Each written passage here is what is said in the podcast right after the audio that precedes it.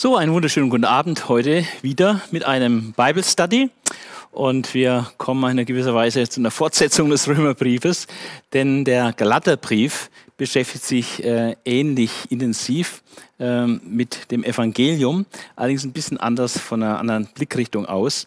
Und wir wollen heute uns mit dem Galaterbrief beschäftigen, der ja nur sechs Kapitel hat. Von daher wird es ganz entspannt und wir können da also schön am Bibeltext entlang gehen. Wir äh, starten, ähm, indem wir uns den Anlass anschauen, weshalb der Brief geschrieben worden ist. Und äh, Paulus hatte das Evangelium bei seiner ersten Missionsreise ähm, im südlichen Teil der Provinz Galatien verkündigt, Lykaonien, Pisidien und so weiter. Und da sind Gemeinden entstanden. Und ähm, als er dann zurückgegangen war, äh, sind judaistische Irrlehrer offenbar von Jerusalem, äh, dann in diese Gebiete hin, hingegangen und haben äh, den Leuten dort irgendwas anderes erzählt.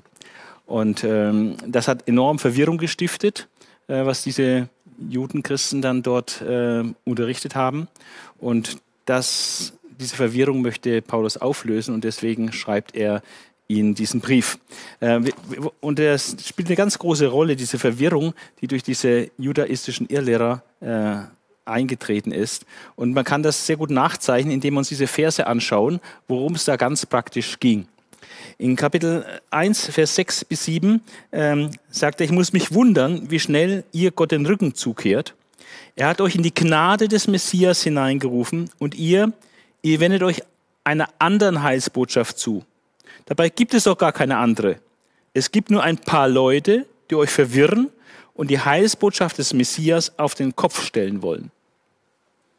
Also es ist hier keine, keine nebensächlichen Fragen, um die es geht. Es geht um nichts Geringeres, als dass hier die Heilsbotschaft von Jesus Christus auf den Kopf gestellt wird. In Kapitel 2, Vers 12 und 14 äh, wird es dann noch ein bisschen konkreter. Äh, da haben, werden, werden Leute genannt aus Furcht vor diesen Verteidigern der Beschneidung. Verteidiger der Beschneidung. Ähm, es gab einfach so eine Partei innerhalb der frühen Christenheit, äh, die stark das Gesetz hochgehalten haben und dann auch gesagt haben, um so richtig gläubig zu sein und so richtig den Weg mit Gott zu gehen, musst du dich auch beschneiden lassen. Ähm, und Paulus sagt dazu, als ich merkte, dass sie nicht mehr den geraden Weg zur Wahrheit des Evangeliums gingen, also das ist eine Abweichung. Ja. In Kapitel 4, Vers 10, ähm, da sagt äh, Paulus von diesen Irrlehrern, ähm, Ihr fangt an, oder als Folge äh, ihres Einflusses, ihr fangt an, auf besondere Tage, Monate, Zeiträume und Jahre zu achten. Also bestimmte Festzeiten plötzlich sind für euch da bedeutungsvoll. Ähm, Vers 21, ähm, ihr wollt euch dem Gesetz unterwerfen. Die wollen allen Ernstes als Christen jetzt sagen, okay, wir wollen auch das Gesetz doch beobachten, beachten, das jüdische Gesetz. In Kapitel 5, Vers 2 und Vers 4, merkt euch meine Worte, ich Paulus erkläre, wenn ihr euch beschneiden lasst, dann wird Christus für euch wertlos sein. Und ich erkläre noch einmal, jeder, der sich beschneiden lässt, ist verpflichtet, das ganze Gesetz zu befolgen. Das hängt zusammen.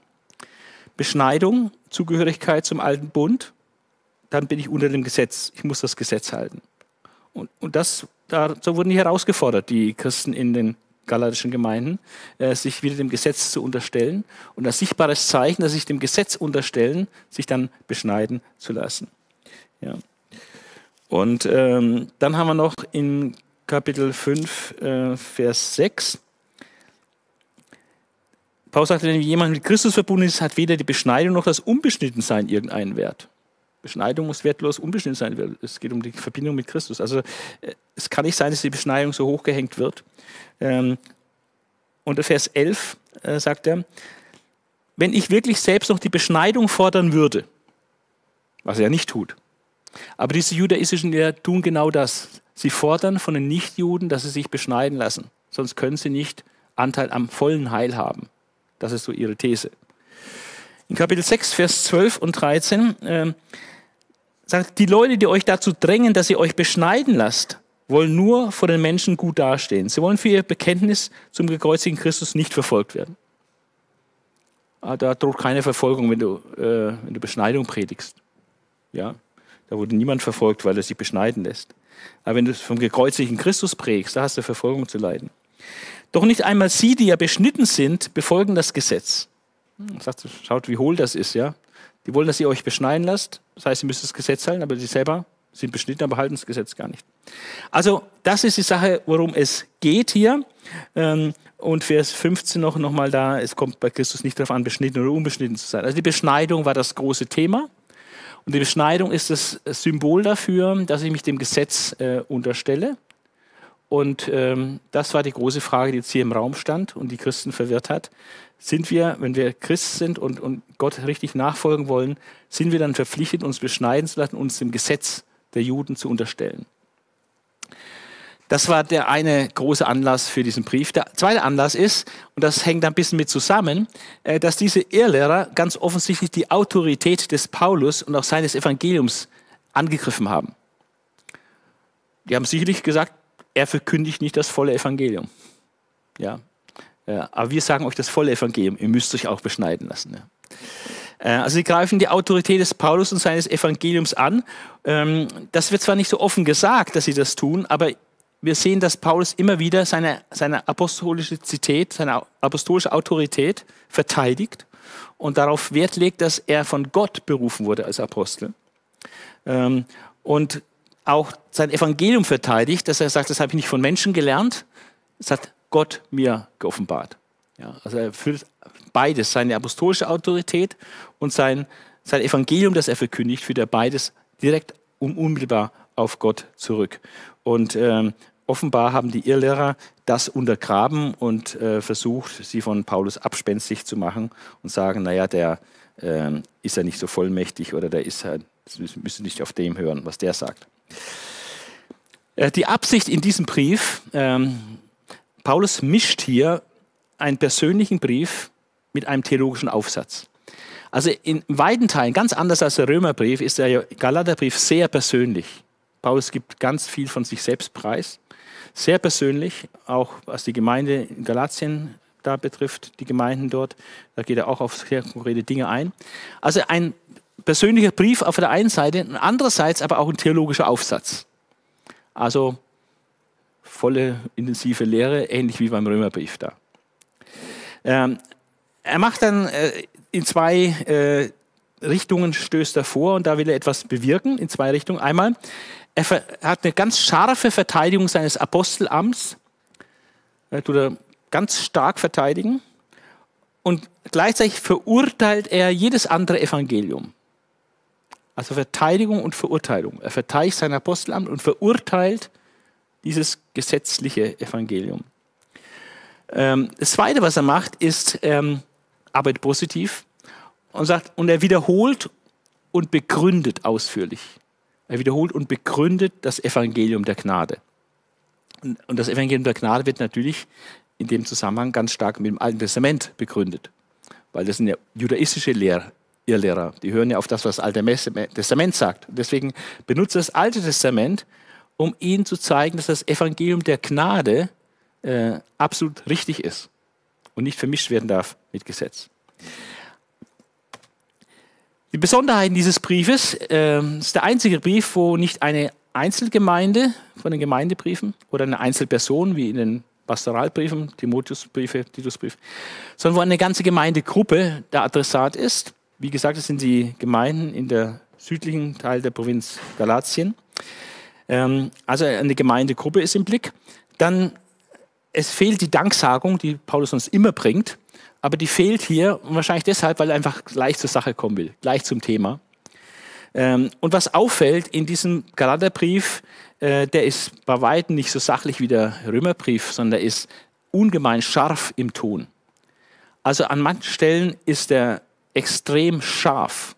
Äh, die Irrlehrer werden nicht mit Sand, Sand, Samthandschuhen angefasst, sondern die werden wirklich scharf angepackt und äh, muss sehen, wer das ein anderes Evangelium lehrt, der sei verflucht. Ja. Ja, also wird sehr scharf äh, geredet im Ton. Und es erinnert ein bisschen oder ist ähnlich nur noch vorhanden im zweiten Gründerbrief, äh, wo er gegen diese Superapostel, diese Hyperapostel äh, angeht. Da ist er auch ähnlich scharf im Ton. Ähm, ein viertes Besonderheit des Galaterbriefes ist, dass es sehr viele biografische Angaben hat. Kapitel 1 und 2 sind voll von Informationen über den geistlichen Werdegang des Paulus. Also ohne den Galaterbrief äh, wüssten wir da viel, viel weniger, äh, welche Entwicklung eigentlich Paulus genommen hat und welche wichtigen, entscheidenden Treffen da auch stattgefunden haben, zum Beispiel in Jerusalem. Ähm, und dann hat dieses, äh, dieser Brief auch noch sehr viele äh, Gegensatzpaare wo also etwas immer so, im, so dialektisch, äh, positiv, negativ äh, oder im Gegensatz gemacht wird. Evangelium Christi auf der einen Seite, falsches Evangelium auf der anderen Seite. Menschenworte oder Offenbarung Gottes. Gesetz oder Gnade. Werke oder Glauben. Fluch oder Segen. Verdammnis oder Rechtfertigung. Knechtschaft oder Sklaverei oder Freiheit. Das ist das äh, große Thema, deswegen auch der Untertitel Sklaverei oder Freiheit. Gegensatzpaare, äh, ein ganz wichtiges Stilmittel, äh, wie Paulus hier diese Sachen bespricht. Thema und Schlüsselvers.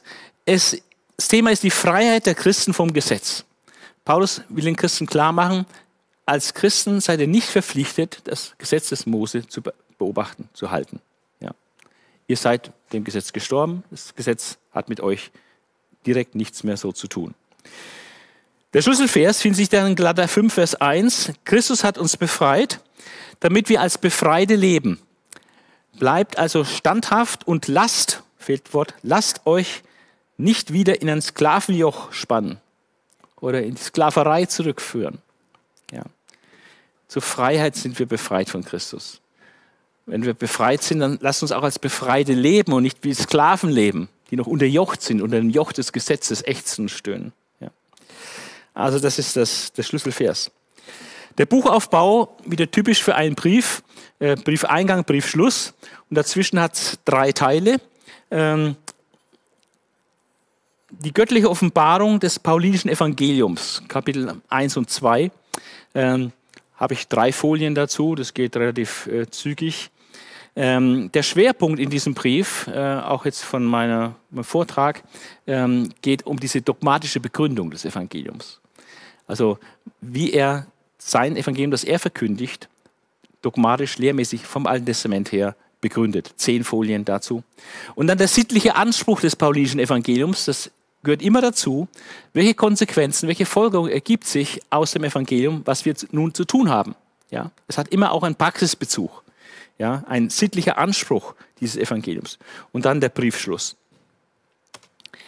Die Einleitung, äh, Paulus, äh, Apostel Jesu Christi. Nee, steht nicht Jesu Christi. Paulus, Apostel. Ich wurde nicht von Menschen geschickt oder durch einen Menschen zum Apostel gemacht, sondern durch Jesus Christus ganz stark Wert drauf. Also ich bin nicht von Menschen eingesetzt, ich bin von Gott eingesetzt äh, durch Jesus Christus. Ähm, durch Jesus Christus selbst und durch Gott den Vater, der Jesus von Toten auferweckt hat. Also Paulus als Apostel von Gott her, nicht von Menschen. Dann bestellt er Grüße. Ähm, mit allen Brüdern, die bei mir sind, grüße ich die Gemeinden von Galatien. Und die Gemeinden von Galatien sind die Empfänger äh, dieses Briefes. Dann kommt er ohne Dank gleich zur Vorrede und äh, gibt einen Segenswunsch, der typisch ist, Gnade und Friede. Chesed und Shalom im Hebräischen. Chesed ist ja die Bundestreue Gottes, dass er seinen Verheißungen, seinen Bundesverheißungen immer treu ist und das einhält. Und Gnade, also unverdiente Zuwendung schenkt. Und Friede, Sebre Shalom, ist umfassendes Wohlergehen, ist also nicht auf Abwesenheit von Krieg, Friede äh, zu reduzieren, sondern umfassendes Wohlergehen, Gelingen, Gesundheit, äh, alle möglich, alles, was einem gut tut, Wohlbefinden, äh, Zufriedenheit, all das ist hier, wird hier gewünscht. Umfassendes Wohlergehen. Von Gott dem Vater und dem Erlöser Jesus Christus. Gott ist der Vater und Christus der Erlöser. Ehre sei dem Vater, ewiglich, nicht nur heute und morgen, sondern auf, für immer, für immer, unaufhörlich. Er kommt dann gleich zum ersten Hauptthema, äh, die göttliche Offenbarung seines Evangeliums. Verse 1, 6 bis 2, 21. Und ähm, zunächst äh, nennt er den traurigen Anlass, äh, warum er dieses Thema beackert, bearbeiten muss. Der traurige Anlass, ich habe schon gelesen, äh, er wundert sich nur, wie schnell sie Gott den Rücken gekehrt haben, äh, äh der sie ja zu diesem Evangelium der Gnade berufen hat, und sie sich hinwenden zu einem anderen Evangelium, zu einer anderen Heilsbotschaft. Sie haben sich abgewendet vom Evangelium der Gnade zu einer anderen Heilsbotschaft. Und äh, Paulus ist da jetzt sehr scharf und sagt, wer das macht, äh, ein anderes Evangelium bringt, eine andere Heilsbotschaft, äh, der sei verflucht. Ja, ähm, das betrifft jetzt mal diese Irrlehrer, äh, die eine andere Botschaft bringen. Die stehen unter dem Fluch. Er sagt, selbst wenn ich selber, ich, jetzt plötzlich was anderes sagen würde, als was ich früher gesagt habe, dann sei auch ich verflucht. Oder wenn ein Engel vom Himmel käme und was anderes sagt, dann sei der auch verflucht. Aber die Botschaft ist größer als der, der sie überbringt. Und äh, wer eine andere Botschaft überbringt als Evangelium, als gute Nachricht, als Heilsbotschaft, der sei verflucht. Und äh, Paulus sagt also, es geht ja nicht darum, Menschen zu gefallen. Äh, der Beifall der Menschen kann ich darauf verzichten. Ich brauche nicht den Beifall der Menschen. Ich brauche einzig und allein den Beifall Gottes. Ich muss Gott gefallen. Ähm, ich kann nicht den Menschen gefallen, ihnen nach dem Mund reden, was sie hören wollen und gleichzeitig Diener Christi sein. Das geht nicht. Manchmal musst du den Leuten die Wahrheit, die Wahrheit sagen und das wollen sie nicht hören. Aber es ist wichtig, nicht das zu sagen, was die Leute hören wollen, um ihnen zu gefallen, sondern den Auftrag zu erfüllen und das zu sagen, womit Gott mich beauftragt hat als Diener von Christus. Dann erwähnt er den göttlichen Ursprung seines Evangeliums. Ähm, es ist definitiv kein Menschenwort. Es muss euch klar sein, liebe Geschwister, das Evangelium, das ich euch verkündigt habe, ist, ist kein Menschenwort. Es ist kein Menschenwort. Ich habe es auch nicht von Menschen empfangen oder irgendwo gelernt. Gut, nicht alle haben es durch Offenbarung empfangen. Ähm, man kann das Evangelium über Menschen empfangen, man kann es über man kann das Evangelium lernen, ja, indem man äh, sich das anhört und so und erklärt bekommt. Ja, es ist schon ein normaler Weg, das Evangelium zu hören von Menschen, das Evangelium zu lernen. Aber Paulus war es nicht so. Er hat es nicht von Menschen gehört. Er hat es nicht von Menschen gelernt auf irgendeiner Bibelschule oder was sonst was. Sondern Gott hat es ihm direkt geoffenbart. Es ist außergewöhnlich. Ähm, ist außergewöhnlich, weil Gott ihn als Apostel für die Heiden berufen hat, hat Gott ihm auch das Evangelium direkt geoffenbart. Sagt Jegner, ich habe es nicht von Menschen empfangen oder gelernt, sondern ich erhielt es durch Offenbarung von Jesus Christus. Also er beruft sich unmittelbar auf Direkteingabe von Jesus Christus. Das ist außergewöhnlich, das ist nicht normal. Äh, es ist außernormal. Es ist aber das, was bei Paulus vorliegt. Er hat das Evangelium unmittelbar direkt durch Offenbarung von Jesus Christus bekommen. Und deswegen äh, hat es auch diese absolute Autorität. Ähm, als nächstes erinnert er dann an seine theologische Laufbahn. Ja, es geht ja darum, äh, dass das Evangelium ihm von Gott geoffenbart wurde, dass es göttliche Offenbarung ist, und das hat dann auch mit seiner Biografie zu tun, mit seiner geistlichen oder theologischen Laufbahn. Und äh, das hat verschiedene Etappen, die er hier erwähnt. Er nennt eigentlich vier verschiedene Etappen. Einmal seine früheste Entwicklung.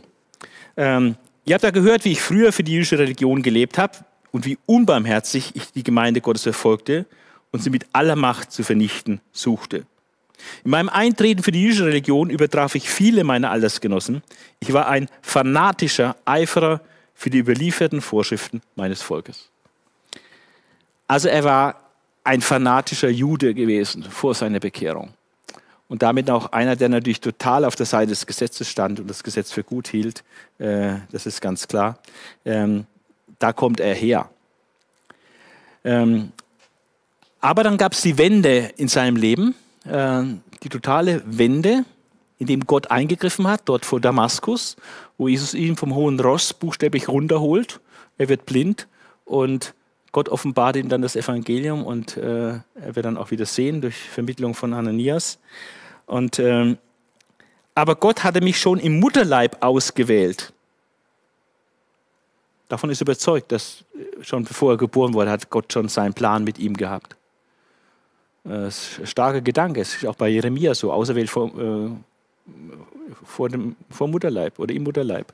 Bei Jesus auserwählt vor Grundlegung der Welt. Also Gott hat Pläne äh, und die zieht er dann auch durch. Es ist auch wichtig zu erkennen, welchen Plan Gott mit deinem Leben hat. Äh, je länger man mit Gott lebt, desto mehr und klarer erkennt man auch den Plan Gottes mit seinem eigenen Leben. Äh, er weiß, Gott hat mich schon im Mutterleib ausgewählt und in seiner Gnade berufen. Als es ihm dann gefiel, mir seinen Sohn zu offenbaren, dann war der Zeitpunkt gekommen, wo Gott den Sohn Jesus Christus ihm, diesem Paulus, geoffenbart hat. Mit einem ganz bestimmten Ziel, damit ich die gute Botschaft von ihm unter den nichtjüdischen Völkern bekannt machte. Das war seine spezielle Berufung. Er war berufen zum Apostel unter den Nichtjuden oder den Völkern, ein Heidenapostel oder Völkerapostel. Das war seine Berufung. Ähm, das war seine früheste Entwicklung. Also von einem fanatischen Juden durch Berufung von Gott und Offenbarung Gottes umgekrempelt worden zu einem Apostel, einem Gesandten um den Völkern der Völkerwelt das Evangelium zu verkündigen. Dann spricht er von seiner ersten Jerusalem-Reise, ähm, aber dass er auch dann, nachdem ihm Gott es geoffenbart hat, ähm, hat er nicht erst Menschen befragt und sie um Rat gefragt und so. Er ist nicht mal nach Jerusalem gegangen äh, zu den Aposteln, sondern er war in Arabien, das ist dann eher mehr so in der Verborgenheit und kehrte dann später wieder nach Damaskus zurück. Also er war eigentlich abgeschnitten von den anderen Aposteln. Er war eigentlich in der gewissen Isolation, wo er von Gott doch zubereitet wurde. Es ging offenbar mehrere Jahre. Äh, Zubereitung in der Stille, in der Verborgenheit. Und erst drei Jahre später, das ist dann die nächste Etappe, hat er seine erste Jerusalem-Reise gemacht. Also Jerusalem war das Zentrum der Christenheit äh, damals zu dem Zeitpunkt. Und ähm, da ist er dann nach Jerusalem, das sind auch die Apostel. Kephas, also Petrus, hat dann da kennengelernt und war dann mal so zwei Wochen dort. 15 Tage äh, war ich bei ihm, äh, hat aber nicht alle Apostel da gesehen. Äh, von anderen Aposteln habe ich außer Jakobus, den Bruder des Herrn, also nicht den Jünger Jakobus, sondern den, den leiblichen Bruder von Jesus, den, der dann auch gläubig wurde und eine Säule wurde in der Gemeinde Jerusalem, der hieß auch Jakobus, den Bruder des Herrn. Also außer diesen, außer Jakobus, den Bruder des Herrn, und eben Petrus hat er niemand von den Aposteln da groß gesehen oder gesprochen. Und äh, das ist einfach die Wahrheit, das kann ich euch versichern, so sagt er. Ja. Und ähm, er war auch nicht groß in den jüdischen Gemeinden in Judäa rumgekommen, äh, sondern äh, die hat er nicht zu, persönlich zu Gesicht bekommen, hat er keine Tournee gemacht in Judäa oder so. Ähm, er ist dann in die Gegend nach Syrien und Silizien äh, dann weitergezogen. Ähm, und die christlichen Gemeinden in Judäa hatten ihn praktisch gar nicht persönlich kennengelernt. Die haben nur von ihm gehört, vom Hören sagen. Und das, was sie gehört haben, hat sie erstaunt. Was haben sie gehört? Unser ehemaliger Verfolger verkündigt jetzt den Glauben, den er früher vernichten wollte. Diese Lebenswende, das hatten sie gehört. Der, der uns früher vernichten wollte, der verkündigt jetzt den Glauben. Und darüber haben sie Gott gepriesen. Aber er hatte keinen persönlichen Kontakt mit diesen Gemeinden in Judäa dass er war nur einmal für 15 Tage kurz in Jerusalem und hat Petrus und Jakobus gesprochen.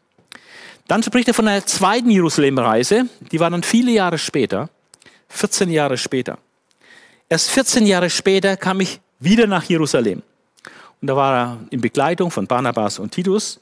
Und äh, dort in Jerusalem hat er dann auch wirklich die Apostel alle getroffen, war längere Zeit dort und sie haben sich besprochen und ausgetauscht und es kam zu klaren Vereinbarungen mit den Aposteln.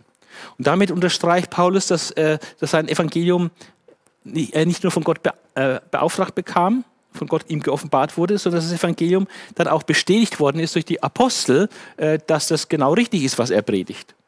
Ja, dass es korrekt ist. Und das, die haben bestätigt, dass er von Gott berufen wurde. Das haben die erkannt und auch, auch gemerkt. Und es kam da zu klaren Vereinbarungen.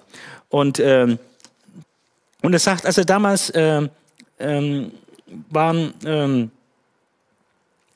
ähm, als er da in Jerusalem war, äh, sagte Titus, der obwohl er griechischen Hintergrund hatte, war er nicht gezwungen worden, sich beschneiden zu lassen. Ähm, und wegen dieser Beschneidungsthema, wohl einige wollten ihn schon, aber er wurde nicht gezwungen, sich beschneiden zu lassen. Wegen dieser Sache hatten sich nämlich falsche Brüder eingeschlichen. Sie waren eingedrungen, um die Freiheit auszuspionieren, zu spionieren, die wir durch Christus haben, und uns wieder zu versklaven. Also weg von der Freiheit in Christus, wieder zur Versklaverei, versklavt werden unter das Gesetz. Da gab es damals schon in Jerusalem Brüder, falsche Brüder, die in der Gemeinde sich so eingeschlichen hatten. Und da sagt Paulus, damals bei dieser zweiten Jerusalem-Reise, wo schon dieses Problem schon auch schon gab, ja, mit diesen falschen Brüdern, die einen da unter das Gesetz da zwingen wollten, sagt, denen haben wir keinen Augenblick nachgegeben. Warum? Damit die Wahrheit des Evangeliums euch ganz erhalten bleibt. Und auch die ganzen Angesehenen der Gemeinde, also die Apostel, die führenden Leute in der Gemeinde, äh, die haben das ganz genauso gesehen. Ähm, und die haben ganz klar erkannt, sagt er hier, als sie sahen, dass mir die Heilsbotschaft für die nichtjüdischen Völker anvertraut war, so genauso wie Petrus für die Juden diese Botschaft empfangen hatte, ähm, dann haben sie praktisch sich in Hand gegeben und gesagt, wir sind eins. Ja, wir sind eins. Ähm, denn Gott hat den Petrus als Apostel für die Juden bestätigt und Gott wirkte auch durch den Paulus unter den nichtjüdischen Völkern. Und das haben die erkannt äh, in Jerusalem, als er ihnen das so erzählt hat, was Gott mit ihm gemacht hat in seiner Heidenmission. Und als er ihnen erzählt hat, was Gott mit ihm gemacht hat, als sie die mir verliehene Gnade erkannten, sie haben erkannt, dass er unter der Bestätigung Gottes dient und dass Gottes Gnade durch ihn sich ausbreitet ja, und haben das erkannt, dass Gott ihm diese Gnade gegeben hat. Dann haben die Obersten, also Jakobus, Kephas und Johannes, die Säulen der Gemeinde, wie sie genannt werden, haben ihm und seinem Begleiter Barnabas die Hand gereicht und haben gesagt, also wir sind eins, ja, ähm, und wir haben Gemeinschaft, da ist keine Trennung zwischen uns, ja. Wir sind voll auf einer und derselben Linie. Wir verkündigen genau das gleiche Evangelium. Ja, das ist der Punkt, den Paulus hier macht. Dass sein Evangelium, das er verkündigt, mit dem Evangelium, was Petrus und was in Jerusalem verkündigt wird, völlig übereinstimmt. Und dass da eine Einheit ist zwischen Petrus, der unter den Juden wirksam ist, vor allem, und ihm, der unter den Heiden wirksam ist. Dass man da kein, kein Keil dazwischen reintreiben kann. Äh, das Einzige, was sie ihn noch gebeten haben, dass, sie, dass er auch als Heidenapostel trotzdem ein bisschen Auge behält für die Armen in Jerusalem, dass er die nicht vergisst. Und er hat gesagt, das habe ich auch immer mich bemüht also ich auch die Armen in Jerusalem nicht vergessen habe. Und wir haben ja im zweiten Korintherbrief gesehen, dass er da auch äh, maßgeblich beteiligt war in dieser Sammlung, Geldsammlung für die Armen in Jerusalem. Also er hat es auch eingehalten, diese Vereinbarung. Und dann äh, nennt er noch eine vierte Episode aus seiner theologischen Laufbahn, äh, die Licht äh, wirft, darauf wirft, warum sein Evangelium korrekt ist. Und das ist jetzt eine interessante Geschichte, denn da kommt es zu einem Konflikt. Zu einem Konflikt zwischen Petrus und Paulus über das Evangelium. Äh, und zwar war es, äh, hat es stattgefunden dann in Antiochia, äh, als Petrus zu Besuch kam. Und, ähm, und da hat er sich verhalten, was nicht ganz korrekt war. Und dann ist ihm der Paulus in die Parade gefahren, hat ihn konfrontiert und zur Rede gestellt. Und es ist dann offenbar geworden, dass der Petrus tatsächlich sich hier nicht korrekt verhalten hat. Das bedeutet, dass es auch wichtig ist, äh, dann manchmal auch aufzustehen und zu streiten und zu sagen, stopp, das ist nicht okay, was du da hier machst. Was war geschehen? Ähm, der Petrus, durch die Freiheit in Christus, hat er die Freiheit gehabt, dadurch mit den Judenchristen, aber auch mit den Heidenchristen Gemeinschaft zu haben, aber in den Häusern. Aber für Juden war das anstößig, mit Heiden, mit Nichtjuden Gemeinschaft zu haben. Also Juden haben das vermieden, sind nicht in, haben nicht gemeinsam gegessen mit Nichtjuden. Ähm, und Judenchristen ähm, haben sich da auch ein bisschen mit schwer getan, wenn sie so sehr gesetzlich orientiert waren. Aber Petrus war frei und hat von daher kein Problem gehabt, mit, mit Heidenchristen auch Tischgemeinschaft zu haben. Aber dann kamen ein paar Brüder, die ein bisschen strenger waren, ja, die so ein bisschen mehr gesetzlich angehaucht waren. Und äh, dann wollte er vor denen sich keine Blöße geben und gut dastehen und hat dann ab dem Zeitpunkt, wo die dann aufgetaucht waren, vermieden, mit den Christen weiterhin zu essen mit den Heidenchristen zu essen und hat sich dann wieder so im jüdischen Bereich aufgehalten.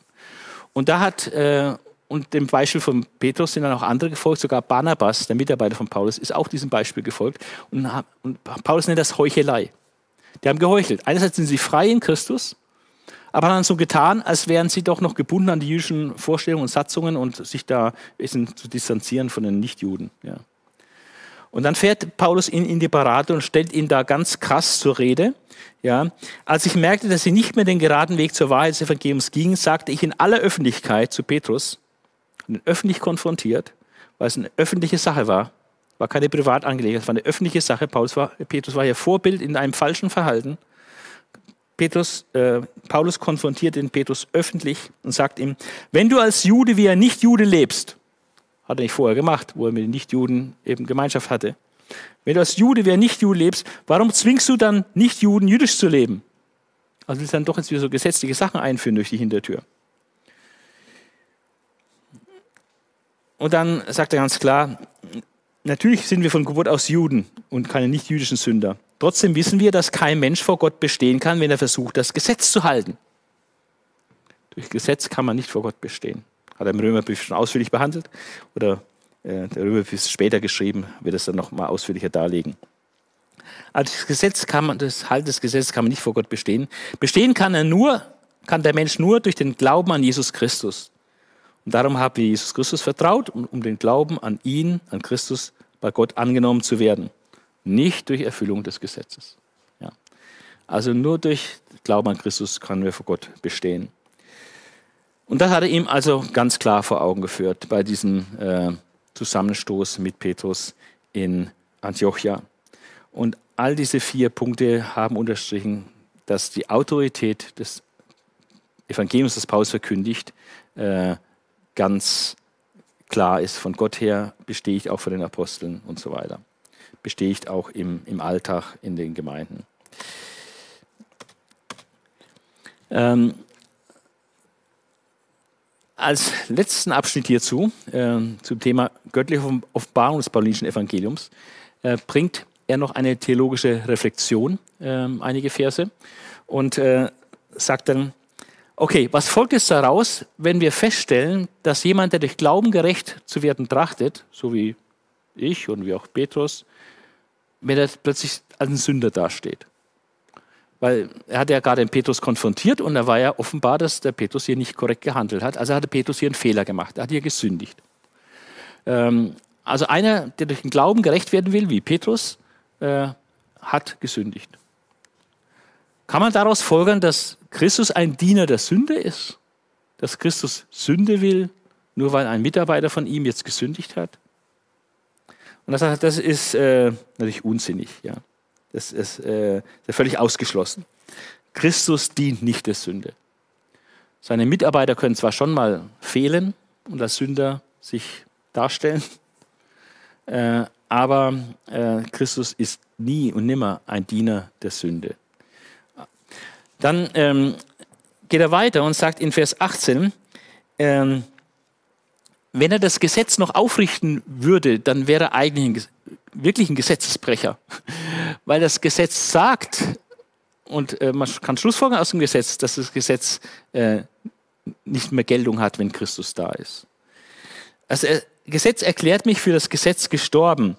Ähm, er sagt das in Vers 19, denn das Gesetz hat mich dazu gebracht, für das Gesetz gestorben zu sein, damit ich für Gott lebe.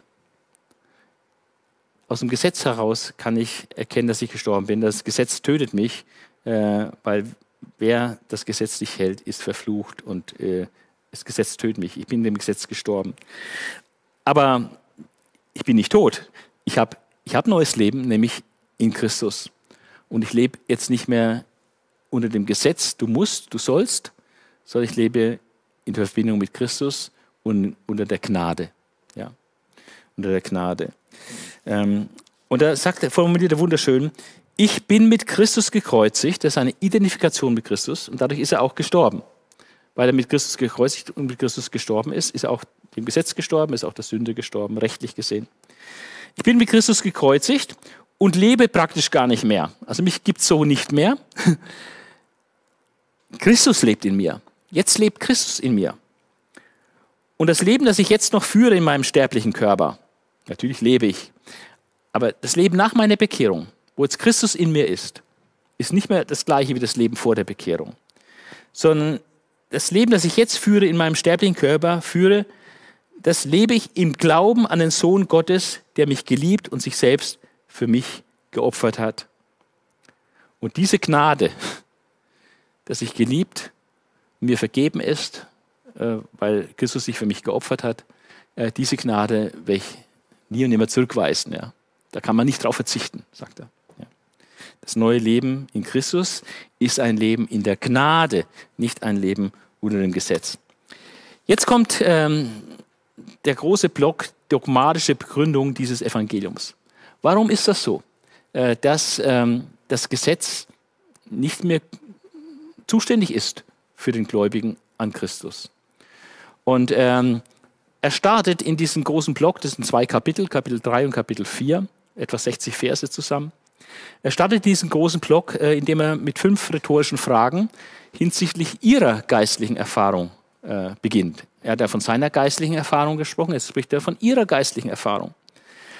Und äh, die Fragen beantworten sie eigentlich selbst, deswegen heißen sie auch rhetorische Fragen. Wer hat euch verzaubert, dass ihr den Gekreuzigten aus den Augen verliert oder aus den Augen verloren habt? Das ist fast eine Zauberei, muss mit Zauberei zu tun, dass ihr nicht mehr Christus so klar im Blick habt. Darauf wieder keine echte Antwort, wer hat euch verzaubert? Ah, es war der und der. Das will er gar nicht wissen. Er will praktisch sagen, was habt ihr denn gemacht? Warum habt ihr den Gekreuzigten aus den Augen verloren? Dann die nächste rhetorische Frage ist, habt ihr eigentlich den Geist durch das Gesetz empfangen? Natürlich nicht. Oder wollt ihr in eigener Kraft vollenden? Natürlich nicht. Waren eure Erfahrungen, da geht es auch um die geistlichen Erfahrungen, vergeblich? Natürlich soll das nicht vergeblich gewesen sein. Und letzte Frage noch. Erfolgten diese Wunder, die auch passiert sind unter euch, diese Begleiterscheinung des Evangeliums, erfolgen die Wunder durch das Gesetz oder durch den Geist? Ja. Natürlich nicht durch das Gesetz.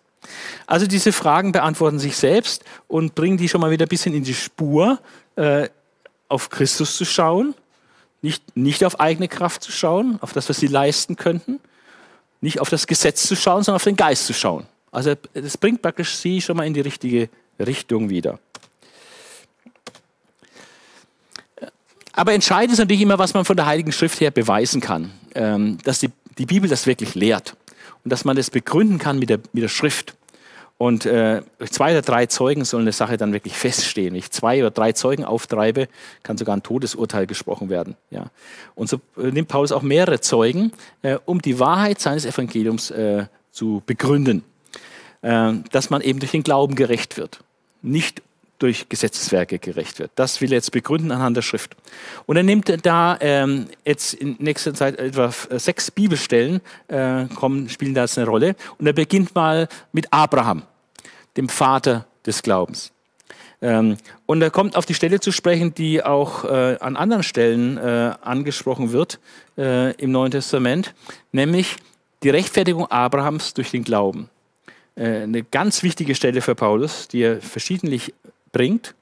Ähm, da heißt es, Gott hat ihm Zusage gemacht, so zahlreich wird deine Nachkommenschaft sein, in 1. Mose 15. Und dann heißt es in Vers 6, Abraham glaubte Gott, also er vertraute dieser Zusage. Und das rechnete Gott ihm zur Gerechtigkeit an. Also Abraham wurde von Gott gerecht gesprochen oder er wurde ja, als Gerechter erklärt, ihm wurde Gerechtigkeit angerechnet, weil er ihm vertraut hat, das, was Gott gesagt hat, weil er Gottes Zusage vertraut hat. Und ähm, daraus folgt Paulus dann, ähm,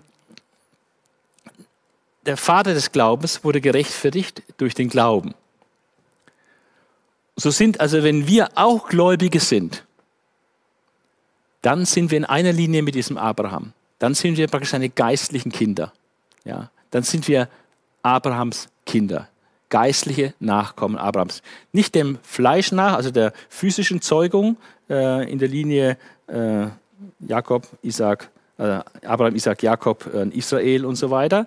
Äh, die Heidenvölker haben ja eine andere Abstammung, aber geistlich gesehen sind sie doch Nachkommen Abrahams, weil sie diesen Glauben haben. Ja, das ist äh, der Punkt hier in Vers 3 äh, bis 9. Äh, Abraham als der.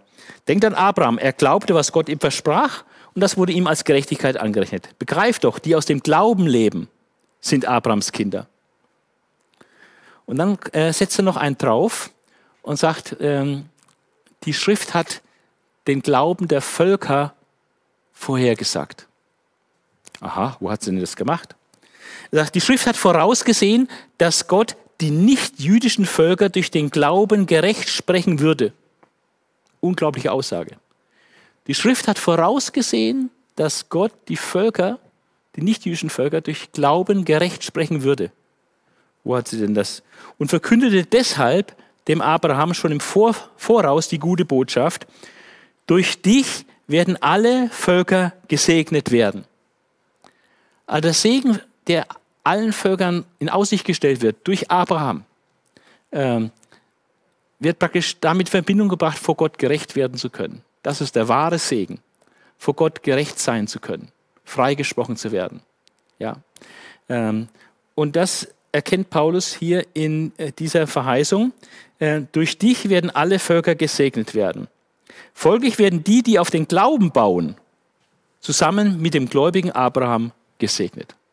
Abraham wurde gesegnet, er war ein Glaubender und die Völker werden durch Abraham äh, auch gesegnet, indem sie auch glauben und dadurch Rechtfertigung erlangen. Also Rechtfertigung der Völker durch den Glauben. Also die Glaubenden sind Gesegnete. Die Glaubenden sind Abrahams Kinder und die Glaubenden sind Abrahams, äh, die Glaubenden sind auch Gesegnete. Die nächste Bibelstelle, ähm, jetzt kommt der Schriftbeweis nicht anhand von Abraham, sondern ein Schriftbeweis durch Gesetzestexte aus dem Gesetzbuch des Mose äh, und was Propheten noch dazu sagen. Gesetz und Propheten. Äh, also weiterer Schriftbeweis. Äh, er bringt jetzt insgesamt hier vier alttestamentliche Bibelstellen ähm, in den Zusammenhang, äh, womit er beweist, dass man durch Glauben, und zwar nur durch Glauben, gerecht wird. Äh, er bringt hier, ähm, sagt, ähm, denn alle, die auf die Erfüllung des Gesetzes vertrauen, sind unter einem Fluch. Denn es steht geschrieben, Fluch über jeden, der nicht alles, was im Gesetzbuch geschrieben ist, erfüllt. Ähm, es ist tatsächlich dieser ähm, total desillusionierende Vers, 5. Mose 27, Vers 26 steht in der Bibel, wo es äh, bei der Verlesung des Fluches äh, und Segen, das Segen von Garizim und der Fluch vom Berg Ebal, ähm, wurde dann am Ende, das, der letzte Satz hieß dann, verflucht ist jeder, der nicht alles hält, was im Gesetz geschrieben steht. Und damit ist jeder, der das Gesetz bricht, und wenn es auch nur an einer einzigen Stelle bricht, ein Gesetzesbrecher und steht deswegen unter dem Fluch. Und das ist völlig desillusionierend, äh, weil jeder Mensch ganz unschwer erkennen kann, dass er nicht in allen, allen Punkten das Gesetz immer gehalten hat sondern jeder ist ein Gesetzesbrecher und von daher ist jeder unter dem Fluch. Aber es gibt Hoffnung. Denn die Schrift, Habakkuk 2, Vers 4, zitiert hier nach der Septuaginta, der griechischen Übersetzung Alten Testaments, die Schrift sagt, dass es Hoffnung auf Leben gibt, denn der Gerechte wird aus Glauben leben. Der Gerechte wird aus Glauben leben. Fluch für Gesetzesverbrecher, aber der Gerechte wird aus Glauben leben. Ähm, dieses wird leben gibt es auch im Blick auf das Gesetz. 3. Mose 18, Vers 5 wird dann hier weiter auf, ausgeführt. Das gibt es auch. Du kannst auch leben aus dem Gesetz. Wer das Gesetz tut, wird leben. Aber wer das Gesetz an einer Stelle bricht und es dann da nicht getan hat, der ist unter dem Fluch. Ja. Und von daher ist das, äh, hilft uns letztlich nicht. Wer das Gesetz tut, wird leben. Ja, das stimmt. Und es gab tatsächlich einen, der das Gesetz getan hat und deswegen leben durfte. Jesus Christus. Er allein war ohne Sünde. Aber alle anderen Menschen gehören zu dieser Kategorie. Verflucht ist jeder, der nicht alles tut, was darin geschrieben steht. Da gehört jeder dazu, außer Jesus. Von daher ist das für uns keine wirkliche Perspektive. Wer das Gesetz tut, wird leben. Aber die Perspektive, die für uns äh, greifbar ist, ähm, ist die in Habakkuk 2, Vers 4. Der Gerechte wird aus Glauben leben. Nicht aus Gesetz, wird aus Glauben leben. Und äh, damit das möglich wurde, dass wir gerecht werden können, äh, musste Jesus für uns ein Fluch werden. Der, der ohne Sünde war, der das Gesetz wirklich getan hat und hätte leben können, er ist für uns zum Fluch geworden, denn als er am Kreuz hing und am Kreuz für uns starb, hat Gott praktisch einen Fluch über ihn ausgesprochen. Denn es steht geschrieben in 5. Mose 21, Vers 23, jeder, der am Holz hängt oder jeder Gekreuzigte, ist verflucht. Jesus wurde ans Holz aufgehängt, er wurde gekreuzigt und dadurch war er unter dem Fluch. Und dem Fluch, was das Gesetz ausgedrückt hat. Der flucht ist jeder, der am Holz hängt. Die Gesetzesverbrecher sind verflucht und Jesus wurde auch verflucht. Aber nicht, weil er irgendein Gesetz gebrochen hat oder irgendwie gesündigt hätte, sondern nur, weil er sich dahingegeben hat ans Kreuz und zum Fluch für uns wurde. Und damit unseren Fluch auf sich genommen hat, obwohl er es gar nicht hätte machen müssen. Aber dadurch hat er uns die Möglichkeit gegeben, äh, dass wir jetzt ihm vertrauen können und dadurch Leben haben. Der Glaube, der Gerechte wird aus dem Glauben leben. All das ist eine wichtige dogmatische Begründung äh, des Evangeliums anhand dieser äh, wichtigen Bibelstellen. Ein weiteres Thema ist dann, dass das Gesetz Verheißungen nicht abändern kann. ganz wichtig, Verheißungen tun das Gesetz nicht hinfällig machen. nee, umgekehrt. Das Gesetz macht Verheißungen, die vorher gegeben wurden, nicht hinfällig. Macht es fest am Beispiel eines Testaments. Testament, was äh, geschrieben ist, kann nicht verändert werden äh, und wird dann erst wirksam, äh, wenn dann die betreffende Person gestorben ist. Aber es kann nicht abgeändert werden. Ähm, und er wendet es dann an auf die Bundesverheißung an Abraham und seinem Nachkommen in 3, Vers 16 ähm, und sagt, so ist es auch mit den Zusagen, die Gott dem Abraham und seinem Nachkommen geschenkt hat. Also wie die Zusagen in einem Testament, die nicht geändert werden können, so ist auch die Zusage, die Gott gegeben hat an Abraham und seinem Nachkommen, kann nicht abgeändert werden. Und dann sagt er, dass er sagt übrigens nicht den Nachkommen, als ob es da um viele ginge, sondern es ist von einem die Rede, deinem Nachkommen, und das ist der Christus. Also die Zusage, äh, die Gott da gegeben hat, durch dich und deinem Nachkommen werden gesegnet werden alle Nationen der Erde, sagt Gott, dass durch Abraham, und seinem speziellen Nachkommen, nicht den Christus, alle Nationen der Erde gesegnet werden. Und vorher hat er gesagt, dieser Segen zeichnet sich darin, dass sie vor Gott gerecht werden durch den Glauben. Ja. Also durch Abraham und durch Christus können alle Menschen aus allen Nationen vor Gott gerecht werden durch den Glauben. Das ist der Segen, den sie erlangen können, der Segen in Christus. Und dieser Nachkomme ist eben im Singular, und da gibt es äh, mehrere Stellen im Alten Testament, wo genau diese Verheißung äh, niedergeschrieben ist. Und da ist der Nachkomme immer im Singular. Es ist einer, dem es verheißen wurde, durch den alle Nationen gesegnet werden. Es ist Abraham einerseits und der Christus andererseits. Und das äh, hat ganz klare Schlussfolgerung, dass das Gesetz diese Zusage nicht über den Haufen werfen kann oder abändern kann oder irgendeinen Einfluss hat auf diese Zusage. Die Zusage ist völlig unabhängig und die steht völlig, äh, völlig unabhängig vom Gesetz. Äh, jetzt kam das Stichwort Gesetz, es macht einen kleinen Exkurs zum Thema Gesetz. Ja, was für einen Sinn und Zweck hat dann das Gesetz noch? Und ähm, dann kann man kurz zusammenfassen, diesen Exkurs in Kapitel 3. Die Gesetzesübertretung werden sichtbar gemacht durch das Gesetz. Äh, und zwar für einen bestimmten Zeitraum. Und zwar bis zu dem Zeitraum, bis dieser, der Nachkomme von Abraham, also bis der Christus auf die Welt kommt. Bis der kommt. Äh, so lange hat das Gesetz einen Zweck, dass es einfach die Übertretung sichtbar macht. Ja. Und das Gesetz wurde auch vermittelt. Ähm, die Verheißung wurde nicht vermittelt. Die Verheißung kam direkt von Gott. Da ist nur einer beteiligt, Gott. Und das, was er sagt, das hält er halt auch. Ja. Bei der Vermittlung des Gesetzes, da war Gott und dann das Volk und dazwischen gab es einen Vermittler, also Mose, aber auch Engel. Durch Engel ist es vermittelt worden über Mose. Da gibt es zwei Parteien beim Gesetz, zweiseitig. Das, ja. Aber von daher ist immer ein Risiko, weil der Mensch auch einen Teil hat ja, beim Gesetz. Aber bei der Verheißung, das war nur von einer Seite. Einfach Gott hat Verheißung gegeben, ohne irgendwelche Vermittlung, Gott hat einfach gesagt, das mache ich. Und von daher, äh, das Gesetz spricht nicht gegen die Zusagen Gottes. Äh, Gesetz tut das gar nicht tangieren und äh, gar nicht, schon gar nicht verneinen. Das Gesetz würde nur dann die Zusage Gottes praktisch äh, in die Tonne hauen, wenn das Gesetz selber zum Leben führen würde. Ähm, aber das tut es ja nicht. Und von daher ähm, hat das Gesetz ähm, keinen Einfluss auf die Zusagen Gottes und sagt auch nichts gegen die Zusagen Gottes. Ähm, alle sind Gefangene der Sünde, äh, das sagt das Gesetz, und von daher unter dem Fluch und äh, haben keine Möglichkeit vor Gott zu bestehen. Aber das Fazit hieraus ist eben die Zusagen Gottes, ähm, dieser Segen, den er verheißen hat, den, den Nationen auch äh, durch Abraham und seinem Nachkommen, den Christus.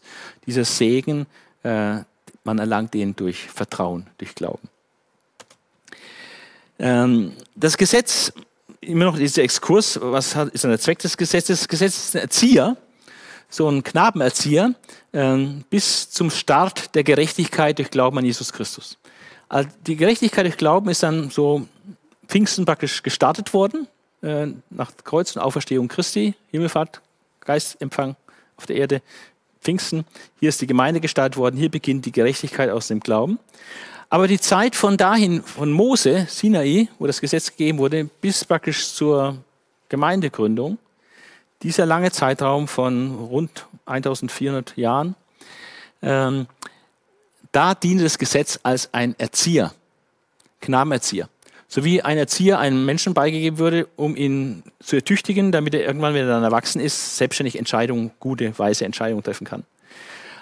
Und der, das ist immer so für die Zeit der bis zur Volljährigkeit. Und wenn die Volljährigkeit erreicht ist, äh, dann hat der Erzieher seinen Job ist zu Ende, jetzt ist der Mensch volljährig und dann kann der Erzieher gehen.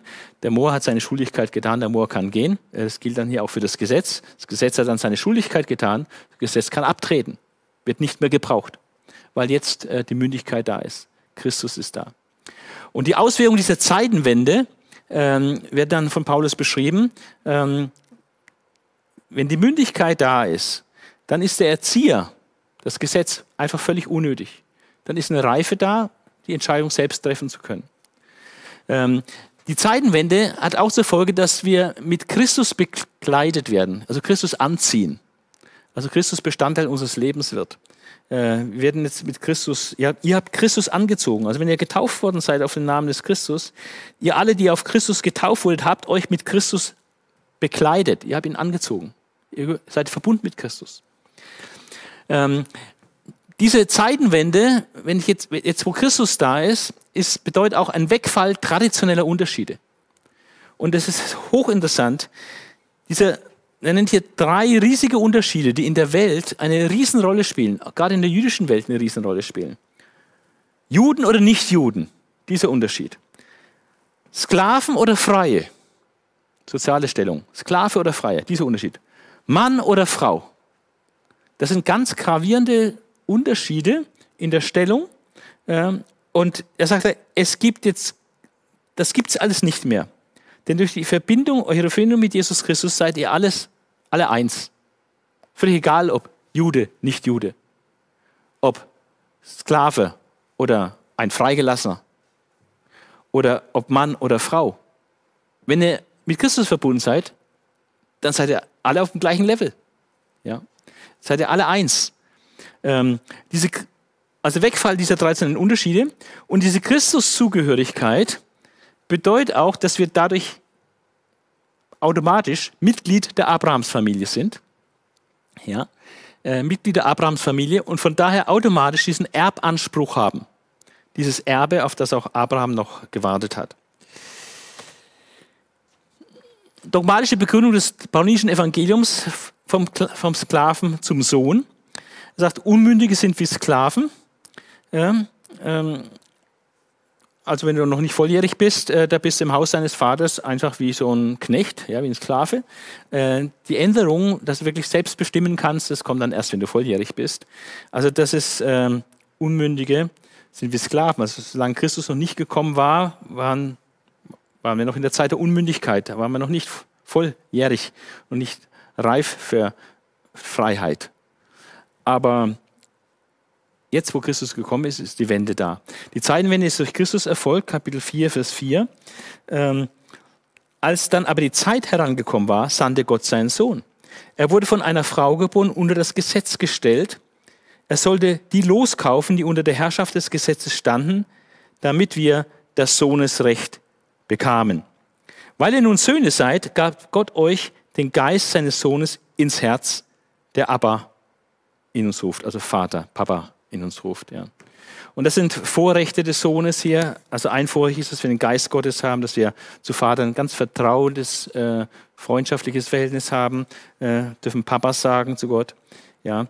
Ähm, und ähm, nicht nur das, wenn du Sohn bist, ähm, dann bist du auch Erbe. Ja. Also es bringt totale Vorrechte mit sich. Äh, wir haben den Geist, wir haben Vertrauensbeziehung zu Gott, wir haben äh, Gewissheit für ein Erbe. Ähm, also wir sind nicht mehr Sklaven, wir sind jetzt Sohn durch Christus. Und äh, vergleicht dann dieses Eins und Jetzt äh, an zwei, zweimal. Äh, Eins und Jetzt in Kapitel 8, das Schema, was Paulus öfter bringt, früher mit heute vergleichen. Eins, Sklavendienst. Früher, als ihr Gott nicht kanntet, sprich zu den Heiden, die ja praktisch, äh, nicht Juden, die praktisch im Heidentum waren. Früher, als ihr Gott nicht kanntet, habt ihr Göttern, die in Wirklichkeit gar keine sind, Klammern, weil es ja gar keine gibt, habt ihr Göttern wie Sklaven gedient. Also Sklavendienst war es früher. Einst Sklavendienst gegenüber den heidnischen Göttern. Und jetzt ist aus diesen Menschen, durch die Annahme von Christus, ist, sind es welche geworden, die Gott kennen. Jetzt als Gott kennende, kennende, wollt ihr weiterhin Sklavendienst machen? Vorher Sklaven den Götzen und jetzt wollt ihr Sklavendienst im Blick auf das Gesetz machen? Und dann zählt er auf. Tage, Monate, Zeitraum oder Jahre halten. Das würde bedeuten, dass meine ganze Arbeit um euch eigentlich vergeblich war. Dann nochmal so ein Einst jetzt. Er vergleicht äh, ihre damalige, ähm, ihr damaliges Leben, als er bei ihnen war, ihnen das Evangelium verkündigt hat, wo sie zum Glauben kamen, wo sie richtig freudig dabei waren. Und jetzt, wie das Verhältnis zu Paulus abgekühlt hat durch die Irrlehrer, die Paulus schlecht machen und da versuchen, Keil zu treiben. Einst hat große, glückliche Freude, die waren also einfach glücklich, die waren einfach nur total happy, ja, total happy. Ähm, damals, als er bei seiner ersten Missionsreise bei ihnen vorbeikam, ihnen das Evangelium sagte. Und sie haben ihn aufgenommen äh, mit, mit großer Freude, großer Bereitschaft, haben sie ihn liebevoll aufgenommen, obwohl er eigentlich anstößig war. Ähm, und zwar ist interessant, wie er das so sagt hier jetzt, ja, in Vers 12, Kapitel 4. Äh, da sagt er, ich bitte euch, liebe Geschwister, werdet so wie ich, denn auch ich bin so wie ihr geworden. Nein, ihr habt mir kein Unrecht getan. Ihr wisst doch, wie ich zum ersten Mal bei euch war und euch das Evangelium verkündigte. Ich war krank, schwach. Also das griechische Wort Athenes kann krank oder auch schwach bedeuten. Auf jeden Fall war er nicht in einer sehr guten körperlichen Verfassung. Und, ähm, und mein Zustand war anschließend für euch. Wird nicht genauer gesagt, worin seine Schwäche bestand, aber er hat nicht gerade so einen besten Eindruck eigentlich gemacht von seiner körperlichen Verfassung. Trotzdem habt ihr mich nicht verachtet oder verabscheut. Im Gegenteil, ihr habt mich wie einen Engel Gottes aufgenommen. Ja, ja, ja, wie Jesus Christus selbst. Sie haben ihn total super aufgenommen und ihm, ihm wirklich äh, ins Herz geschlossen und, und ihm gedient und ihm, ihm viel Liebe entgegengebracht und all das. Sie haben ihn super aufgenommen, wie Christus haben sie ihn aufgenommen. Und er sagt nur, wo ist eigentlich heute noch eure, eure glückliche Zufriedenheit und euer, eure Freude, die ihr damals hattet, äh, wo ist die eigentlich jetzt geblieben inzwischen? Ja. Wo ihr jetzt auf diesem Gesetzestrip seid. Ja. Ähm, und jetzt sagt er das jetzt, wie es jetzt ausschaut. Ja? Also diese Hingebungsliebe, hingebungsvolle Liebe zu Paulus. Er sagt, ähm, ich kann euch bezeugen, wenn es möglich gewesen wäre, hättet ihr euch die Augen ausgerissen und mir gegeben. All die hätten äh, sich total aufgeopfert für ihn, hätten sich die Augen ausgerissen und ihm gegeben, hätten ihm alles gegeben, was er gebraucht hätte oder, oder gewollt hätte. So waren sie positiv mit ihm verbunden. Äh, es ist nicht ganz klar, ob das eher buchstäblich gemeint, also in dem Sinne gemeint ist, dass er vielleicht eine Augenkrankheit hatte und dass sie eigentlich bereit waren, übertragenen Sinn, ihre eigenen Augen auszureißen, um sie ihm zu geben. Funktioniert natürlich nicht, aber so im Bild halt, um zu zeigen, sie wären sogar bereit, eigentlich ihre, ihre Augen zu opfern für ihn, weil er eben Sehschwäche hatte oder so gibt manche Hinweise auf Sehschwäche. Ähm, Ende sagt er, seht, mit welch großen Buchstaben ich euch geschrieben habe. Also vielleicht hat er schlecht gesehen und es gab keine Brillen zu der damaligen Zeit. Ja. Ähm, das ist eine Möglichkeit. Es kann aber auch sein, dass es das Augenausreißen nur so eine Redewendung ist, wie man zum Beispiel sagt, ich werde mich für den kein Bein ausreißen. Das ist nie, nie buchstäblich gemeint, ja? sondern einfach, ich werde werd nicht viel Arbeit machen mit dem. Ich werde mir kein Bein ausreißen für den. Oder positiv in dem Fall, äh, ihr wart bereit, eure Augen auszureißen. Ihr hättet alles für mich gegeben. Also ist es äh, beides denkbar, vielleicht ein Hinweis auf Augenkrankheit, vielleicht aber einfach nur der Hinweis, sie waren total opferwillig, äh, ihm gegenüber große Opfer zu bringen, um ihm zu helfen, zu unterstützen und so weiter. Das war einst, das war das damaliges Verhältnis. Jetzt ist eher eine Feindschaft da ähm, und ein Keil zwischen ihm und Paulus. Oder fragt es, ist inzwischen da ein Keil zwischen uns drin. Er sagt, diese Leute wollen euch gewinnen, aber nicht für etwas Gutes. Sie wollen einen Keil zwischen uns treiben, damit ihr euch um sie bemüht. Ja, ihr habt euch um mich bemüht und das hat ihnen nicht gefallen. Die sind eifersüchtig. Die wollen, dass ihr euch um sie bemüht, um diese Irrlehre bemüht. Und deswegen wollen sie einen Keil treiben zwischen mir und euch. Ja? Und äh, das sollte nicht sein. Und er sagt, ähm, es tut mir leid, sorry, aber äh, ich empfinde es gerade so, als ob ich nochmal wie so eine Mutter, die das Kind nochmal zur Welt bringen muss. Ja. Ich habe euch damals im Geist geboren, ihr seid wiedergeboren worden äh, durch meine Verkündigung. Jetzt muss ich, denke ich, ich bin schon wieder in Geburtswehen, muss ich nochmal zur Welt bringen. Ja. Irgendwo äh, stimmt da was nicht mit euch. Ja. Äh, aber am liebsten wäre ich gerne persönlich bei euch mit euch zu sprechen. Äh, er ist auf jeden Fall verwirrt, er weiß nicht mehr, wo er wirklich mit ihnen dran ist, wo sie wirklich stehen. Ja?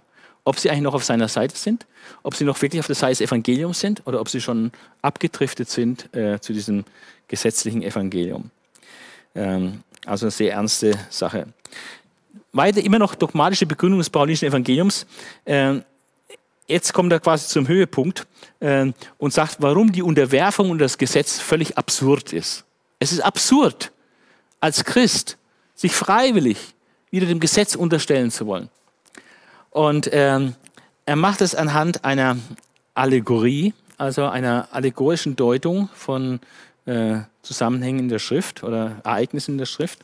Ähm, und er macht an dieser Hand dieser Sache etwas, etwas deutlich. Er sagt, ähm, Abraham hatte ja zwei Söhne, ja. Damit meint er jetzt einmal den Ismael, der aus dem Fleisch herausgeboren ist durch die Hagar, und den Isaac, der von der Verheißung her kam, äh, durch Gottes wunderbares Eingreifen durch die Sarah. Also das, war, das sind die zwei Söhne, die er meint. Sohn der Hagar und den Sohn der Verheißung, das war dann der Isaac. Und er sagt jetzt, das hat eigentlich eine tiefere geistliche übertragene Bedeutung.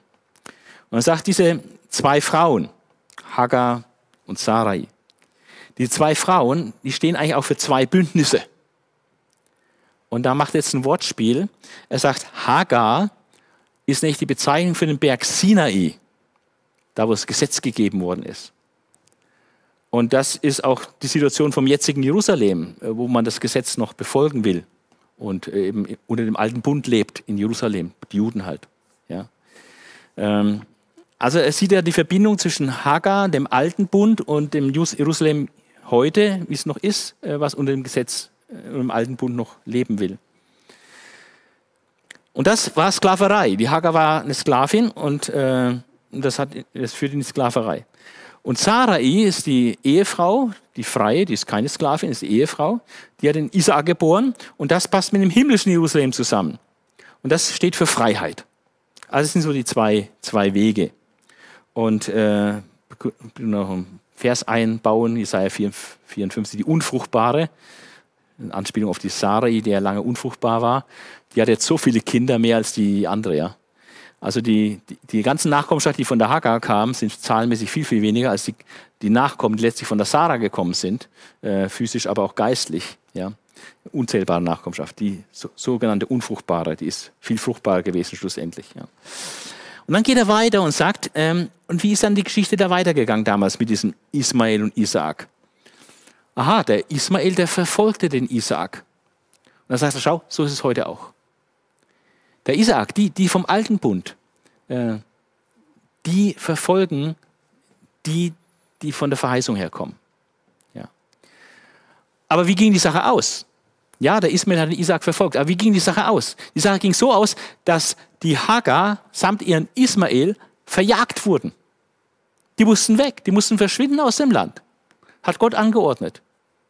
Also die Sarah hat, hat es so gewollt und dann hat Gott, äh, Abraham war nicht so ganz einverstanden, hat er Gott gefragt, äh, äh, Sarah will, dass sie verschwindet und dann sagt Gott, ja, er hat recht, der muss weg. Ja, weil er den anderen verfolgt hat.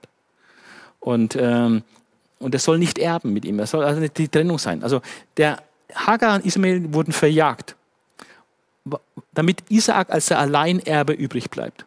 Und so hat auch das alte Jerusalem und der alte Bund und, und die Juden, die nach diesem alten Bund leben, die haben keine Zukunft. Die werden verjagt, die sind dann irgendwann weg. Warum? Damit der, der von der Verheißung herkommt, die Gläubigen, die, die im neuen Bund stehen, äh, das Erbe antreten. Fazit, wir sind nicht Sklavenkinder, sondern Kinder der Freien. Ja. Und deswegen ist es absurd, wenn, wenn Gläubige, Christen, sich wieder dem Gesetz unterwerfen. Ja. Der sittliche Anspruch des paulinischen Evangeliums, äh, Leben als Befreite, das ist die logische Konsequenz. Wenn du befreit bist, dann leb auch als Befreiter. Also Indikativ, du bist befreit, heißt Imperativ, dann leb auch als Befreiter. Christus hat uns zur Freiheit berufen. Christus hat uns befreit, damit wir als Befreite leben. Bleibt also standhaft. Lasst euch nicht wieder in ein Sklavenjoch spannen, also versklaven. Keine Sklaverei mehr um das Gesetz. Und er sagt dann, falls Beschneidung, was ihr euch für Beschneidung entscheidet, was die ja empfehlen, die sagen, ihr müsst euch beschneiden lassen. Wenn ihr euch wirklich dafür entscheidet, euch beschneiden lasst, dann ist Christus wertlos. Dann ist Christus wertlos für euch. Dann seid ihr zurückgetreten in den alten Bund. Ähm, und falls ihr euch ähm, für diese Beschneidung entscheidet, ähm, dann habt ihr auch eine Verpflichtung automatisch, nämlich Verpflichtung, das Gesetz zu halten. Aber wenn ihr euch praktisch für Beschneidung und Gesetz entscheidet, dann habt ihr Christus verloren, habt die Gnade verloren. Ja. Denn die Gerechtigkeit ist nur durch den Glauben an Christus. Wir erwarten aufgrund des Glaubens durch den Geist Gottes die Gerechtigkeit, die vor Gott Bestand hat, also aufgrund des Glaubens. Ja. Nur der Glaube zählt, der Liebe übt. Vers 6. Ähm, denn wenn jemand mit Christus verbunden ist, hat weder die Beschneidung, wenn du es als Jude an Christus glaubst, dann bist du halt beschnitten. Äh, und wenn es nicht Jude an Christus glaubst, dann bist du halt unbeschnitten. Völlig unbedeutend jetzt. Wenn jemand mit Christus verbunden ist, hat weder die Beschneidung noch das Unbeschnittensein irgendeinen Wert. Das Einzige, was zählt, ist der Glaube. Macht allerdings eine wichtige Einschränkung. Welche Art von Glaube zählt? Der Glaube, der durch Liebe wirkt oder in der Liebe tätig ist. Ein Glaube, der sich auch in der Liebe zeigt. Das sind die Werke, die Glauben, den Glauben als lebendig ausweisen. Also wenn, wenn keine Liebe geübt wird, wenn keine positiven, guten Werke dahinter herfolgen, die aus Liebe geübt werden, äh, dann ist zu zweifeln, ob das der rechte Glaube ist. Ja, so rein theoretischen Glauben, das nützt nichts. Der Glaube, der, der, der Glaube, der rettet, der, der zählt. Der Glaube zählt an Christus, der dann auch in der Liebe sich auswirkt und darstellt im Alltag. Ähm, Wahrheit statt Sauerteig. Sauerteig verdirbt den, den ganzen Teig. Äh, es geht darum, die Wahrheit äh, festzuhalten. Und wer da verwirrt, also diese Irrlehrer da, äh, sagt er, könnte sicher sein, die werden auch bestraft. Ähm, schlussendlich stehst du praktisch vor der Entscheidung, Beschneidung oder Kreuz. Das ist die Alternative. Und er sagt, was mich betrifft, liebe Brüder, wenn ich wirklich selbst noch die Beschneidung fordern würde, warum wäre ich dann immer noch verfolgt? Dann wäre das Ärgernis des Kreuzes ja beseitigt. Es gibt keinen Kompromiss, Beschneidung und Kreuz, sondern nur Beschneidung oder Kreuz. Und Paulus hat sich ganz klar entschieden für das Kreuz, auch wenn es ein Ärgernis ist, wenn es auch zu Verfolgung führt. Der, die Sache mit der Beschneidung wäre der bequemere Weg, das ist nicht so anstößig, das wurde akzeptiert, dass Juden sich halt beschneiden oder Proselyten sich halt beschneiden. Ja. Aber die Botschaft vom Kreuz, es wirkt Anstoß ähm, und äh, führt zu Verfolgungen. Aber Paulus ist auf der Seite des Kreuzes. Und äh, Paulus wird dann sehr ironisch und sagt, also wegen mir können diese Beschneidungsbefürworter sich gleich, gleich kastrieren lassen. Ne? Da haben sie auf jeden Fall 100 Prozent. Ja. ja. Nicht nur beschneiden, sondern gleich kastrieren lassen. Aber es ist natürlich ein bisschen ironisch hier. Da weiter noch der sittliche Anspruch des Evangeliums, Freiheit zur Liebe statt Freibrief zur Sünde. Das ist ganz wichtig. Wir sind zur Freiheit berufen, zur Freiheit befreit. Aber natürlich ist diese Freiheit keine, kein Freibrief zur Sünde. Ja, dass wir jetzt äh, einfach darauf lossündigen können, ja, weil ja Vergebung da ist oder so. Im Römerbrief hat Paulus ja auch schon gesagt, dass es absolut irrsinnig wäre, äh, zu sagen, lasst uns nur mächtig sündigen. Ja? Nee, also ist kein Freibrief zur Sünde. Das heißt, das Fleisch mit seinen Begierden, das muss schon äh, unter den Deckel gehalten werden durch den Heiligen Geist, ja, dass wir da diesen Kampf zwischen Geist und Fleisch äh, dulden und äh, auch uns auf die Seite des Geistes schlagen, dass dieser Kampf siegreich geführt wird. Ja. Ähm, und sagt ganz klar, äh, da ist dieser Kampf, äh, Gottes Geist und diese menschliche Natur, diese Sündennatur des Menschen. Das ist einfach wie Feuer und Wasser. Das, äh, da gibt es keine Kompromisse. Das ist einfach ein beständiger Kampf. Aber der Geist befreit uns vom Gesetz und äh, wir sind dann nicht mehr unter dem Gesetz. Wenn ihr vom Geist geführt werdet, seid ihr nicht mehr dem Gesetz unterstellt. Es ist Freiheit vom Gesetz.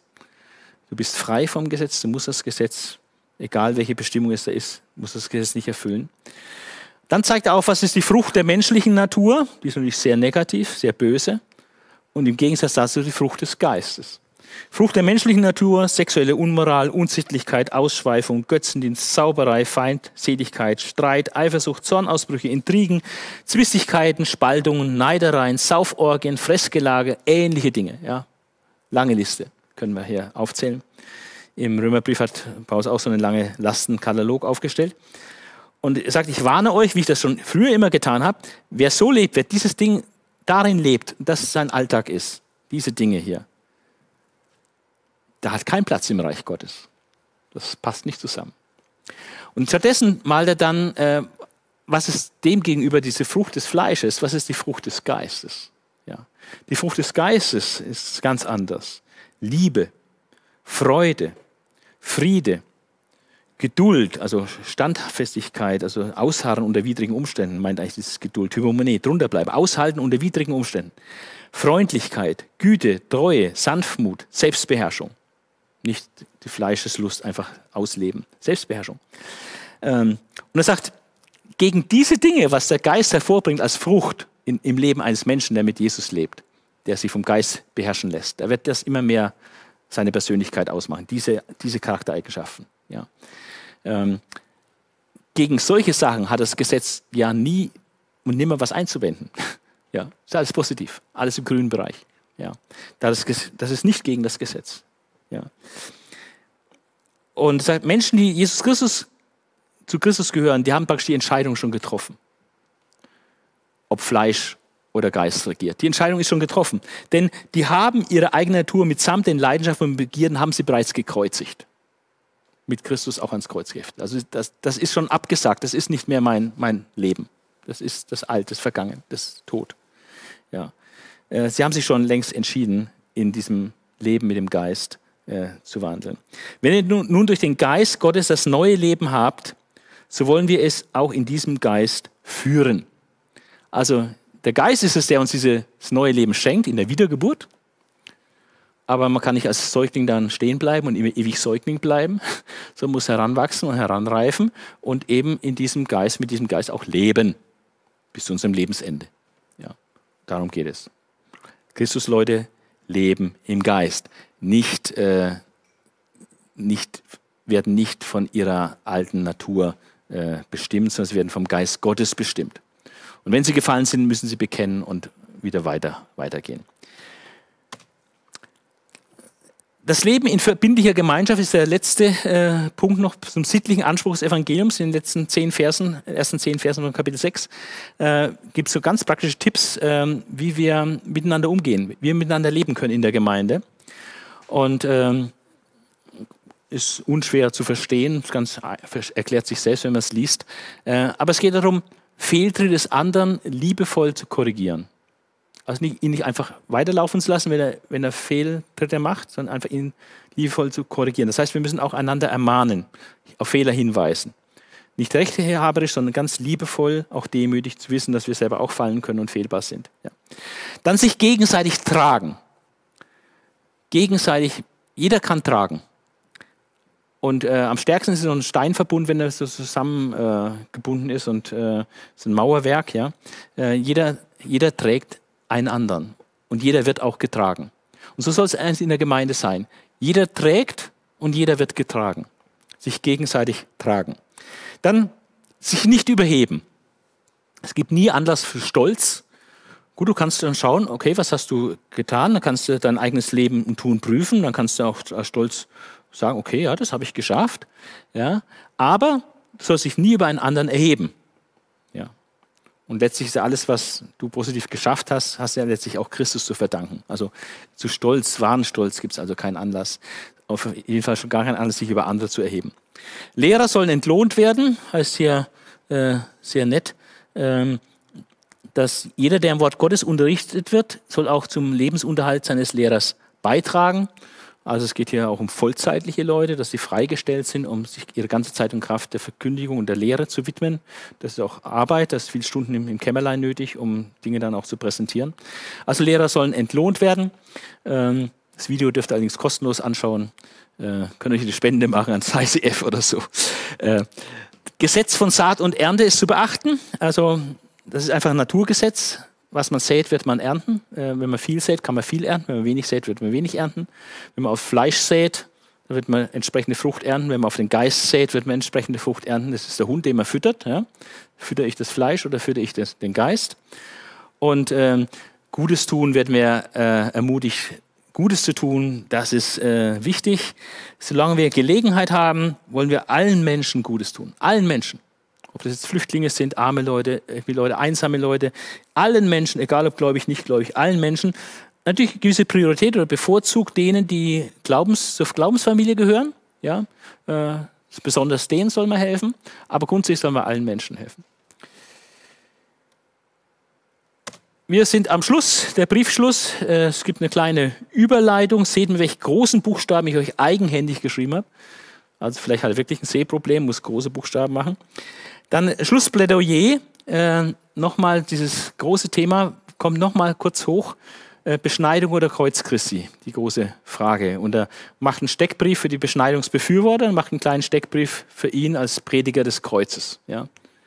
Ähm, der Steckbrief für die Beschneidungs Beschneidungsbefürworter, die Leute, die euch dazu drängen, dass ihr euch beschneiden lasst, wollen nur vor den Menschen gut dastehen. Sie wollen vor den Menschen gut darstellen. Ja. Sie wollen nicht verfolgt werden, heißt es. Ja, ähm, sie selber halten das Gesetz aber auch nicht. Ähm, aber sie wollen, dass ihr euch beschneiden lässt, damit sie euch mit eurer Vorheit brüsten können. Ne? Ah, wieder zehn Beschneidungen habe ich geschafft dies, diese Woche. Ja. So, so angeben mit, mit dem Zahl der, wie so mit den Skalps anbeten, so mit den, mit den Vorhäuten angeben. So. Also Angeber. Der Steckbrief ist Paulus als Brief des Kreuzes. sagt, ich will auf nichts anderes stolz sein, äh, als auf das Kreuz unseres Herrn Jesus Christus. Und in diesem Kreuz ist auch die ganze Welt mir gekreuzigt. Die hat für mich einfach äh, nicht mehr die Priorität. Ähm, und er sagt, es kommt schließlich ja nicht an auf beschnitten sein, unbeschnitten sein. Es kommt einzig und allein an, in Jesus Christus neu geschaffen zu sein also neu geboren zu sein, wiedergeboren zu sein, den Geist zu haben, zu Christus zu gehören. Neue Schöpfung in Christus, das ist das Einzige, was zählt. So wie der Glaube, das ist, was zählt, der Glaube, der in Liebe tätig ist, so ist die Neuschöpfung in Christus das Einzige, was, was wirklich zählt, nicht Beschneidung. Der Segenswunsch, ähm, er richtet diesen Segenswunsch an alle, die diesem Grundsatz folgen, ja, dass nur die Neuschöpfung in Christus das ist, was wirklich zählt. Ja, und er sagt auch, und über das Israel Gottes. Ähm, also es gibt die Gemeinde, aber es gibt auch noch das Israel Gottes. Und das Israel Gottes hat auch eine Zukunft, wie Paulus in Römer 11 äh, ausführt. Also deswegen Segenswunsch auch über das Israel Gottes. Äh, bitte, äh, bitte hat er noch am Schluss, behelligt einen Gezeichneten nicht mehr. Ich bin gezeichnet, ich habe meine Narben, meine Wunden ab, ja, wegen all der Verfolgung um Christi willen. Ich bin gezeichnet, also behelligt mich nicht mehr. Äh, ich, ich bin gezeichnet für Christus, ja. Ähm, wenn ich den leichten Weg gegangen wäre, die Beschneidung geprägt wäre ich nicht gezeichnet. Aber ich bin gezeichnet, weil ich diesen Weg des Kreuzes gegangen bin. Und dann der Gnadenwunsch, mit dem er äh, fast alle seine Briefe schließt. Die Gnade unseres Herrn Jesus Christus sei mit euch, liebe Geschwister. Die Gnade ist immer eigentlich der letzte Wunsch in allen Paulusbriefen, finden wir die Gnade unseres Herrn Jesus Christus. Es geht letztlich um die Gnade um diese unverdiente Zuwendung Gottes in Jesus Christus. Es geht nicht um Lohn, es geht nicht um Verdienst, ja, es, es geht nicht um Leistung, es geht um, um Gnade und das wünscht er uns, diese Gnade, die in Christus Jesus vorhanden ist, äh, dass wir die so voll erleben, ausleben und darin leben. Die Gnade unseres Herrn Jesus sei mit euch allen. Also es wird im Leben jedes einzelnen Gläubigen steht, dass es einer, der begnadigt worden ist. Ja, Sklaverei oder Freiheit, Gesetz oder Evangelium. Ja. Äh, und Paulus sagt, äh, Christus hat uns zur Freiheit berufen, zur Freiheit befreit. Äh, haltet fest an diesem unverfälschten Evangelium. Lasst euch das nicht verwässern oder ein anderes Evangelium aufbürden, wieder versklaven in irgendwelche Gesetzlichkeiten. Du musst das, du musst das, du musst das, sonst bist du nicht richtig. Ja. Und das ist bis zum heutigen Tag. Es geht zwar nicht mehr so um die Beschneidung heute, aber bis zum heutigen Tag gibt es immer wieder auch diese Lehrer, die irgendwie eindringen und irgendwelche Du musst, du sollst äh, auftischen, ja, als wäre das so entscheidend. Ja. Entscheidend ist, äh, in Christus neu geschaffen zu sein. Entscheidend ist, dieses darauf zu vertrauen und, und deswegen aus Liebe tätig zu werden für andere. Ja, das ist das Entscheidende.